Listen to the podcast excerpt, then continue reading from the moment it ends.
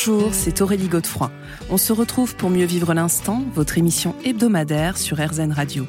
Avec nos invités, nous comprenons l'importance de se poser en conscience, de s'ancrer, de méditer, de mettre sur pause dans notre vie quotidienne pour mieux vivre les différentes problématiques que nous pouvons rencontrer, que ce soit au niveau personnel, professionnel ou encore émotionnel. Et j'ai l'immense bonheur d'accueillir aujourd'hui le philosophe Roger Paul Droit. Mieux vivre l'instant, Aurélie Godefroy. Mieux vivre l'instant sur RZN Radio avec donc aujourd'hui Roger Paul Droit. Bonjour. Bonjour. Alors, on ne vous présente plus, mais quand même, je rappelle pour nos auditeurs que vous êtes philosophe et écrivain. Vous êtes l'auteur d'une quarantaine d'ouvrages, dont Et si Platon revenait? Et Monsieur, je ne vous aime point, Voltaire et Rousseau, une amitié impossible, tous les deux publiés euh, chez Albin Michel. Et alors chez Albin Michel, vous nous offrez un dernier ouvrage, coécrit justement avec Yves Agide, Je marche, donc je pense. Vaste programme, Roger Paul Droit. Vaste programme, effectivement, parce que nous avons, avec Yves Agide, qui est neurologue, professeur euh, à la Sorbonne et membre de l'Académie de médecine, et moi qui essaye de bricoler quelques idées, nous nous sommes interrogés ensemble en marchant sur ce qu'est la marche et son rapport à la parole et à la pensée. Alors, apparemment, euh, les trois n'ont pas l'air d'aller tout à fait bien euh, ensemble. De prime abord. Voilà, on peut mmh. penser sans marcher, on peut parler des fois sans penser, ça arrive, ou pas suffisamment, mais quel est le lien? Et le lien, c'est d'abord que les trois dépendent de notre cerveau. Mm. Et que une des grandes choses que j'ai apprises en discutant avec euh, cet ami neurologue et savant, c'est que finalement nous ne marchons pas avec nos pieds ou avec nos jambes, comme nous le croyons d'habitude, mais en fait nous marchons d'abord essentiellement avec notre cerveau. C'est là que tout se passe, c'est de là que tout vient, et la vieille, euh, la chanson des scouts, vous savez, la meilleure façon de marcher, c'est de mettre un pied devant l'autre et puis de recommencer. Eh bien, ça a l'air tout simple. en fait, on s'aperçoit que c'est très complexe ce qui se met en place à l'intérieur de nos systèmes de neurones pour que cette marche humaine se mette euh, en route. Et je dis marche humaine parce que nous sommes la seule espèce vivante à nous déplacer debout. Oui. Les grands singes le font un tout petit peu, mais pas beaucoup. Un ours va se tenir sur ses pattes arrière, mais pas longtemps. Et le, propre de l'humanité, c'est de s'être redressé et d'avoir inventé ce mode de marche très bizarre d'une certaine manière, parce que quand on regarde comment fonctionne notre déambulation, mm-hmm. eh bien, c'est un, une petite chute qu'il faut entamer qu'il faut provoquer, qu'il faut ensuite rattraper, parce que si, euh, partant en avant, vous laissez faire, vous allez tomber. Ça va mal se finir. Mais il faut recommencer. Parce que si vous avez rattrapé avec mm. votre autre pied et que vous vous immobilisez, ça ne marche pas. Le, le système, si vous voulez, de la marche debout, c'est un perpétuel déséquilibre qui nous permet de euh, cheminer. Hmm. Alors, on va revenir sur le contenu justement de ce livre, mais ce qui m'intéresse aussi, c'est votre rencontre. D'où est née l'idée de ce livre? Est-ce que vous, vous avez envie depuis longtemps d'écrire justement euh, sur ce sujet avec un scientifique? Voilà, et, en fait, j'avais déjà écrit un livre intitulé Comment marchent les philosophes en 2016 aux éditions Paulsen. Et il s'est trouvé que j'allais donner une conférence sur ce livre à l'invitation d'un institut scientifique qui est l'Institut du cerveau, euh, qui est aujourd'hui dans le top euh, des euh, instituts mondiaux des sciences cognitives et d'exploration du cerveau, et que a fondé Yves Agide. Et donnant ma conférence, j'étais un petit peu intimidé devant des scientifiques. Je me suis dit, est-ce qu'ils vont s'intéresser Oui, parce que c'est vrai que la philosophie et la science, bon, bah, c'est pas toujours évident hein, comme, euh, comme lien. Alors, il y a un long passé mm. commun entre philosophie et science. Descartes était mathématicien, Leibniz aussi. Enfin, euh, les deux étaient liés. Et depuis déjà longtemps, mais disons deux siècles environ, la spécialisation des sciences a fait que les choses se sont séparées. Et aujourd'hui, philosophes et scientifiques, dans la plupart des cas, vivent dans des silos Mm. autonomes et ne dialoguent pas.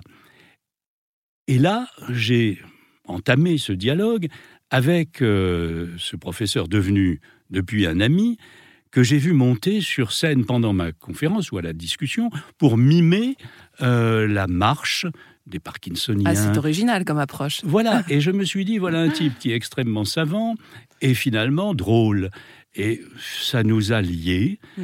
euh, parce que j'espère euh, ne pas être ennuyeux, j'essaye, euh, et que le fait de connaître des choses finalement théoriques, ou lui scientifiques, ne nous empêche pas de nous amuser et d'être aussi accessible que possible. Oui, c'est d'ailleurs ce qu'on ressent vraiment à la lecture de votre livre. hein. On se retrouve dans quelques minutes. Mieux vivre l'instant. Aurélie Godefroy. Mieux vivre l'instant sur RZN Radio avec donc aujourd'hui Roger Paul Droit qui vient de publier avec Yves Agide Je marche donc je pense. Alors Roger Paul Droit, vous ouvrez votre livre sur une citation de Nietzsche issue d'un de ses ouvrages phares, hein, Le Gai Savoir, qui nous dit Notre première question pour évaluer un livre, un homme ou une musique, sait-il marcher Ça veut tout dire. Ben, Ça veut dire que la marche, c'est finalement quelque chose d'absolument essentiel dans la définition même de l'humanité, mais peut-être de la vie telle que nous la vivons, qui est faite finalement d'une succession d'instants et d'un déplacement à l'intérieur de ces instants. Un des propres du, du temps, c'est évidemment qu'on ne peut pas l'arrêter, qu'on ne peut pas l'agripper pour euh, l'immobiliser, et euh, il faut entrer dans le flux, il faut marcher d'une certaine manière à l'intérieur du temps. Et marcher pour Nietzsche, comme finalement euh, pour, euh, pour nous dans ce, dans, dans ce livre, ça n'est pas seulement la marche physique de mettre un pied devant l'autre, c'est ce modèle que représente une sorte de déséquilibre permanent qui fait avancer. La pensée, c'est aussi un déséquilibre permanent Mm. qui nous fait C'est avancer. une belle analogie, oui, tout à fait. Euh, le langage, les phrases, si tout d'un coup, voilà, si je m'arrête, si je ne poursuis pas euh, cette phrase, elle va rester curieusement en suspens et nous devons passer de mot en mot comme nous passons de Mm. pas en pas, comme nous passons de seconde en seconde et nous sommes en permanence, d'une certaine manière, en train euh, de nous déplacer. Et cette idée d'un déséquilibre qui fait avancer l'humanité, elle est au centre de notre marche corporelle, mais aussi de notre marche mentale et peut-être de nos marches collectives. Vous savez, quand on parle de la marche de l'histoire, de la marche du progrès, Mm. de la marche de l'esprit, cela signifie que nous sommes perpétuellement en train de nous déplacer à travers des déséquilibres qui font avancer plutôt que chuter, évidemment. Hmm. Alors, Nietzsche, bien évidemment, quand on parle de marche, pour lui, on pense à Sils Maria, par exemple. Mais ce qui est intéressant, c'est qu'effectivement, marcher en pensant, en devisant, bah, finalement, c'est une vieille tradition philosophique. Et vous nous parlez de Thalès, de Socrate ou d'Aristote, qui avaient cette pratique, hein, déjà?